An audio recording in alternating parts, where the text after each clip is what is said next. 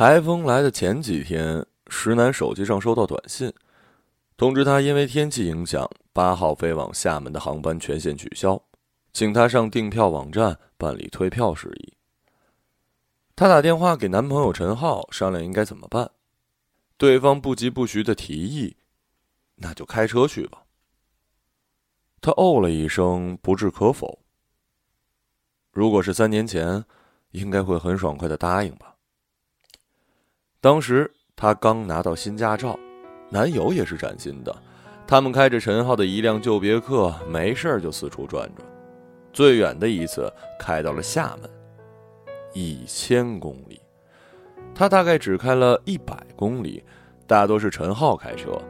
他觉得高速开车十分危险，像他这样慌慌张张的新手，紧张的手心冒汗，坚持一个小时已经溃不成军了。陈浩那时就像一个真正成熟的男人，在服务区喝完一罐红牛，又精神抖擞，像铁人一般的上路。他呢，则是负责打开点评软件，沿路搜索有什么好吃的土特产。他们在沿海小镇吃过一种个头硕大的鱼丸，还在一个奇怪的地方买了很多野生的酸枣糕。半夜从高速下去找小旅馆住。事先没有任何计划，连个稍微像样的连锁快捷酒店都找不到。陈浩总让他先待在车上，自己去找。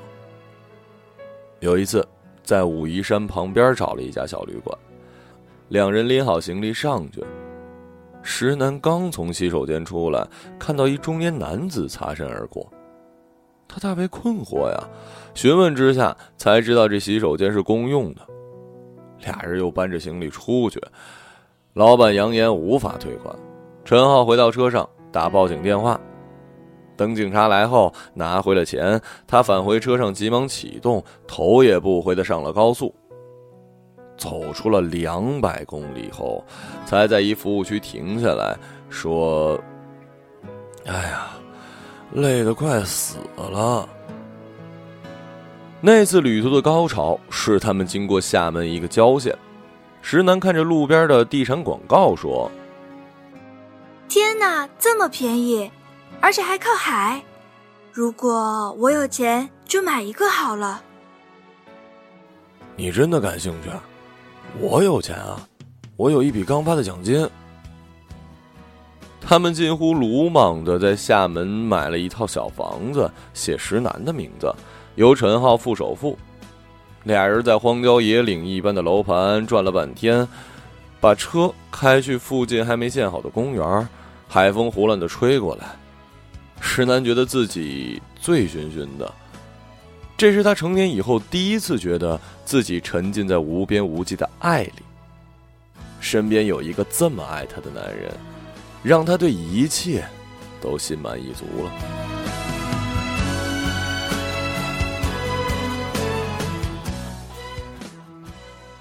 那是他们恋情开始的第一年，充满冒险和冲动。那一年的年末，石楠对陈浩说：“结婚吧，我想跟你结婚。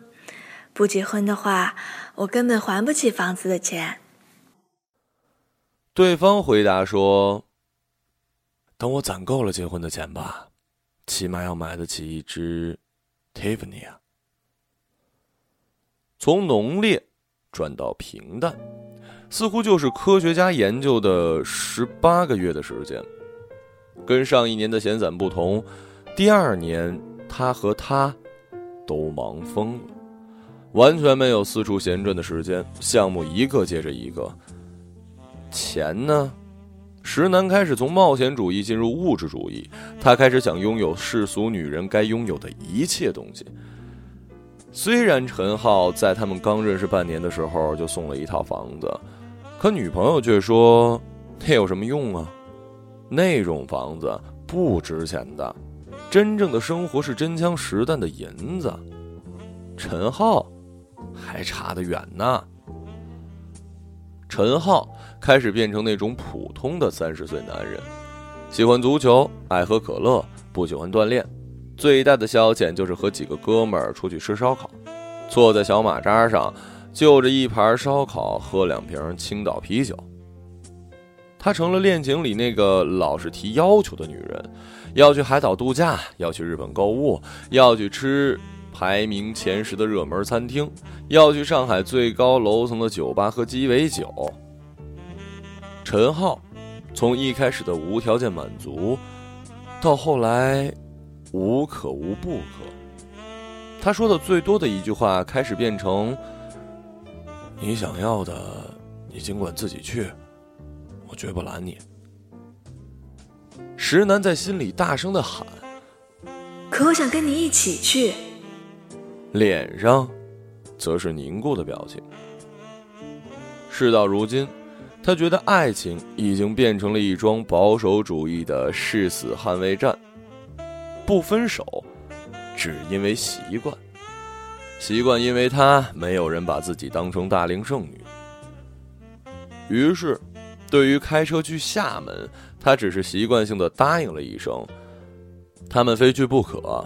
那套厦门的房子刚开始是他们梦想的最后收容所。一无所有的话，我们就去那套沿海的小房子里。这话在第一年说的最多了。他们认为自己十年后没准会住在里面，站在阳台上，有潮湿的海风吹过来。和小孩一起去捡沙滩的贝壳，晚饭买新鲜的海鲜，文蛤煮汤，酱油水炒杂鱼。陈浩对这种生活无比的向往，以至于一开始一点不愿意卖房，直到后来才说：“你的房子你做主。”石楠卖房子的想法很简单，他抽空去办理房产证。站在那里，无论如何都想象不出来，怎么能在这种荒僻的地方生活。小区外除了沙县小吃，只有一家福建卤面。好歹你要有家星巴克吧？他被这个俗气的自己吓了一跳。今年，他快要二十八岁，进入世俗层面上的高危年龄。父母担心陈浩的诺言到底能不能成真，他则担心真的要跟这个男人共度一生吗？行李很简单，还是那辆旧别克。上车之前，陈浩照旧在加油站买了一罐可乐。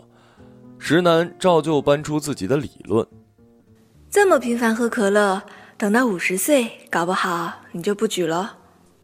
像老和尚念经一般的说完，他才想到。现在已经不怎么性生活了，谁在乎五十岁的时候他还能不能搞他呢？下午三点出发，天气呢是适合开车的阴雨天。石楠那天没吃饭，他最近又在减肥。成年女性的每一次减肥，都像在寻找一个凤凰涅槃的机会，以为少几斤人生就会不同，其实不过是在买一堆花花绿绿的衣服。他坐在后排，先是看了一部法国电影，讲了一三十八岁的女人因为工作需要去约会大学男生，最后终成眷侣。这故事看得他哈哈大笑。女人呢，什么时候都需要幻想，不是吗？石楠认为自己最大的问题是，再也没有幻想了。跟陈浩同居的三年，让他轻而易举的看到了自己的未来，一个永远没有奇遇的人生。三个小时后，天光微暗，陈浩提议在服务区稍作休息，问他要不要吃晚饭。石楠去麦当劳打包了一杯黑咖啡，看着男友大嚼五芳斋的粽子，又是一瓶可乐，还有一包鸡翅。他问石楠喝的是什么，石楠举起杯子示意他喝一口。陈浩皱起眉头问他：“你真的不觉得难喝呀？”“当然难喝了，但是黑咖啡能增加新陈代谢。”石楠正在指导自己进入一种精英人生。黑咖啡、有机蔬菜、全麦面包、运动手环、体脂率、腹肌。陈浩则是反精英模式，对石楠的努力只有一句话：“喂，你又没那么多钱，装成这样不累啊？不累，他乐在其中。波德莱尔说过：“你们可以三日无面包，但绝对不可能三日无诗。”他的困惑只是，属于他的诗是 I WOULDN'T MIND THE HANGING 什么？上车后，陈浩说他想睡一会儿。比起三年前，现在的他很容易疲惫。石楠说：“不如他来开。”上路才发现，天暗之后的视野大不如前，跟白天开车完全不同。高速路上的夜行车，就像掉入了一个未知的领域，周遭黑茫茫的一切，像漫步在宇宙的中心。恐惧在一开始占了大部分。只要有一辆大卡车的身影，他的脑海就想起无数小轿车被卡车碾压的画面。他觉得自己像在悬崖上行走，只要一个不小心，就可能掉进再也回不去的死亡里。陈浩在副驾驶上闭上了眼睛，偶尔提醒他：前面有八十公里测速，碰到摄像头，速度一定要放慢。他从来没有注意过高速路两旁的摄像头。但在限速一百公里的区域，一直谨慎地维持着九十到九十五的速度。除了导航里传来机械女声：“前方五百米测速，请遵守交通规则，请按当前路段行驶。”石楠唯一能抓取的，就是胎噪声。一百公里后。手中的方向盘好像顺滑了许多。他叫陈浩，用蓝牙连上了手机 APP 的音乐，在听过欧美流行乐、八零后相声、华语榜，最终选择了古典乐，一种唯一不会在二十分钟后就觉得太聒噪的声音。他其实对音乐一窍不通，只粗懂一点《命运交响曲》之类的。那天晚上却听得很愉快。屡屡想起自己偶尔会去酒吧点的一种叫 Old Fashion 的鸡尾酒，奇怪吧？喝一口，感受一下那种复杂的层次，立刻好像回到了那个久远的年代。晚上十点后，高速上的车明显少了。陈浩问他累吗？不知道是黑咖啡的作用还是饥饿的作用。石南少有的精神焕发，摇头说：“一点都不累。”他看到导航上显示预计到达的时间还有五个多小时。怎么样？不要中途借宿了吧？我一点不累，可以一直开下去。陈浩点了点头。嗯，累的时候叫我。他已经换到了后排，身体斜靠在座位上，将一双脚搭在了前排位子的中间。号称这个姿势真的舒服极了。石南无视那双脚的位置，就像他把陈浩的无数毛病无视了一样。情侣生活中一项重要的课程，大概就是忍耐吧。激情燃烧完了，两个普通人必须时刻原谅对方身上最凡俗的一面。接下去的一段路程都是八十公里限速。一个又一个的长隧道，在光和影的变化之中，汽车以恒定的速度，仿佛不停止般的向前驶去。咖啡因和他体内的孤独因子结合，好像变成了一种源源不断的永动力。路过高山，路过大海，路过一阵飘忽的细雨，路过半个黄色的月亮。他想起五年前一次一千多公里的自驾。一个人去拉萨，排队等着拿尼泊尔的签证。后面两个中年男子问他是不是去尼泊尔，他们第二天下午就会开车去，有兴趣搭个车吗？只需要分摊一点油费，他毫不犹豫的答应了，说好啊。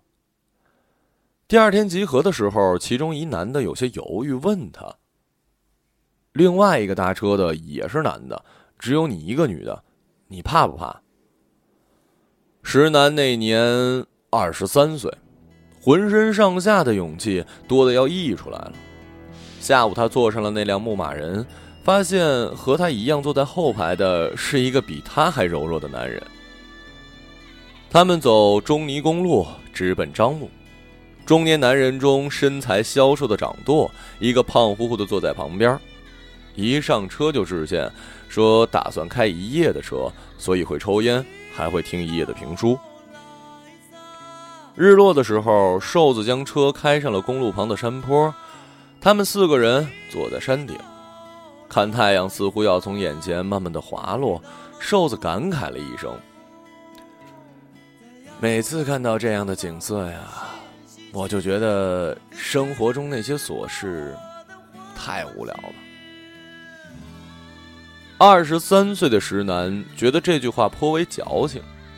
生活的无聊不是你亲手塑造的吗？开到后半夜，车上醒着的只有两个人。石楠到底还是怕死，他觉得自己二十三岁的生命不能因为一次冒险就失去，所以竭尽全力的陪司机聊天。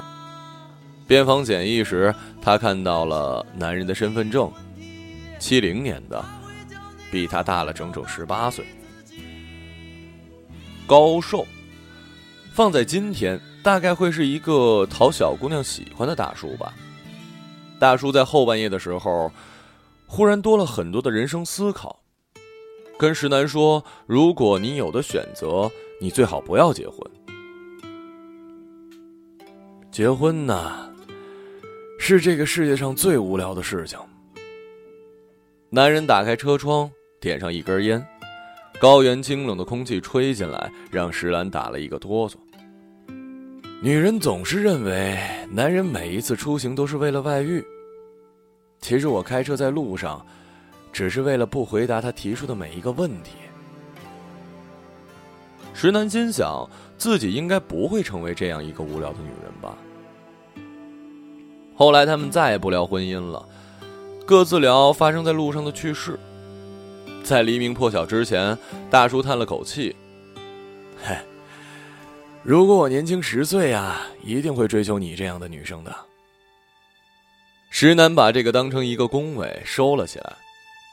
他们道别后，在加德满都马路上碰到过一次，大叔早就没了茫茫黑夜中的有趣，微微驼着背，像是一最标准的死游客般，挑拣着地上拙劣的手工艺品。